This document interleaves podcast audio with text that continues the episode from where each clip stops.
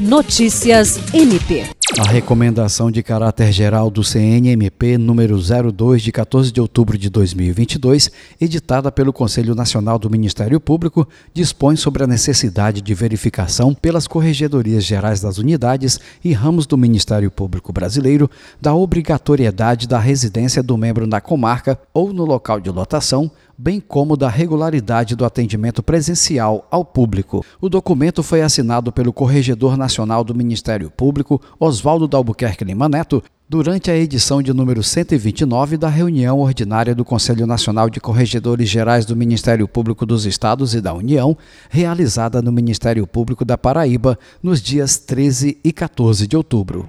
A recomendação orienta que as corregedorias gerais das unidades e ramos do MP instaurem correições ou inspeções para apuração de eventuais situações que estejam em desacordo com os mandamentos constitucionais e legais dispostos na recomendação. Jean Oliveira, para a Agência de Notícias do Ministério Público do Estado do Acre.